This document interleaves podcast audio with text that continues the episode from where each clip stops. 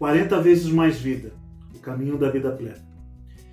Chegamos à Semana Santa, dias que antecedem é, a Páscoa, que para nós é mais do que um símbolo religioso, mas aonde nós é, comemoramos a morte e ressurreição de Cristo.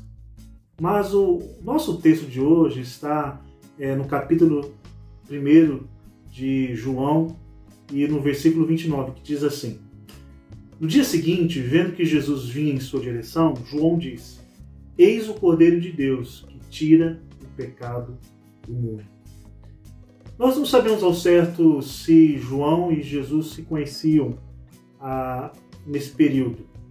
O único relato que temos na Bíblia é que quando Maria, mãe de Jesus, e Isabel, mãe de João, elas se encontram ainda quando estavam grávidas. Mas é nesse ponto onde João faz essa declaração olhando para Jesus, indicando quem ele é e qual é a sua missão. E nós vimos isso se concretizando na Páscoa. A Páscoa ela tem é, o significado de passar ou passagem, trazendo é, do passado aquilo que, que Deus fez através de Moisés. Deus passou pela terra do Egito, libertando o povo da escravidão. E no decorrer da história, Jesus ele é enviado por Deus para passar pela terra e nos libertar do peso do pecado.